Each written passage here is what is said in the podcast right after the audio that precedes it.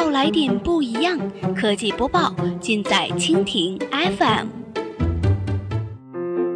欢迎收听 BAT 播报，本节目由蜻蜓 FM 独家制作播出。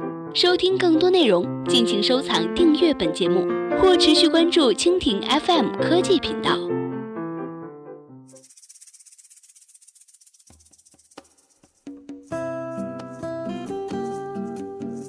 大家好，欢迎收听今天的 BAT 播报，我是温温。今天呢，我们来关注一下 BATJ 集体攻占互联网保险，创业公司面临残酷收割。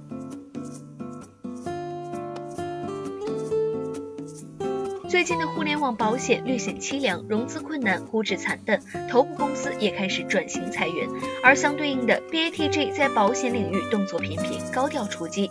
先是有抢夺牌照大战，后又有大手笔投资布局，巨头的野心昭然若揭。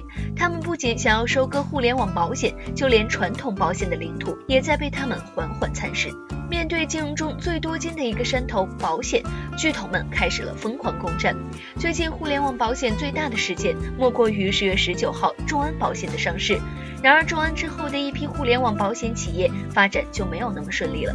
据公开资料显示，开展互联网保险业务的公司数从二零一一年的二十八家增长到了二零一六年的一百一十七家。然而，仅有小雨伞、保准牛、大特保等少数的几家进入了 B 轮，大部分还停留在 A 轮和天使轮。互联网保险没有一家跑出来的。某投资机构的创始人最近集中看了一轮互联网保险，发现居然没有一个标的可投。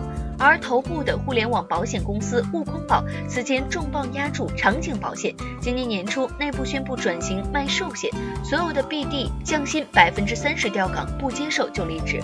悟空保某离职人员透露，降薪不是关键，主要的是大家本来就是做互联网保险的，结果变成了卖保险的，大多数接受不了就离职了。在转型前后，悟空宝的 CEO、CMO 等多位的高层也宣布离职，公司员工不到百人，却走了近二十人，多位离职员工都证实了该消息。高层出走，员工离职，头部公司的发展曲折，也折射了互联网保险行业的命运多舛。互联网保险市场如此惨淡，而巨头们却完全视而不见，高调杀入，出手决断。近日，在蚂蚁金服、微信宣布获得保险代理牌照后，百度也收购了一家保险经纪公司，这意味着巨头们将可以在自己的平台上合规销售保险。